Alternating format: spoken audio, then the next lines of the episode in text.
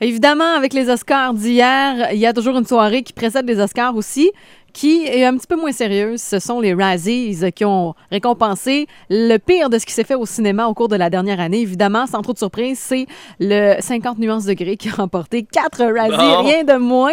Également, les quatre fantastiques, le film a remporté deux prix, dont le prix du pire film. Alors, ce sont les deux films qui se sont démarqués euh, pour des mauvaises raisons au cours de la dernière année. Il faut Hein? dire que Pas d'Adam Sandler?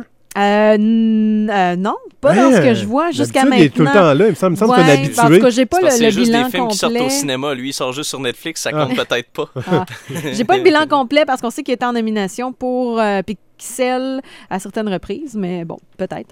Euh, 800 membres qui font partie de la Golden Raspberry Awards Foundation qui votent pour les Razzies. Ça coûte 40 pour en faire partie. Ah, c'est pas. Et le prix, qui est une framboise d'une taille, euh, la taille d'une balle de golf, qui est posée sur une bobine de Super 8, c'est peint en jaune. Le Razzie vaut 4,79 Ah, c'est vénérable.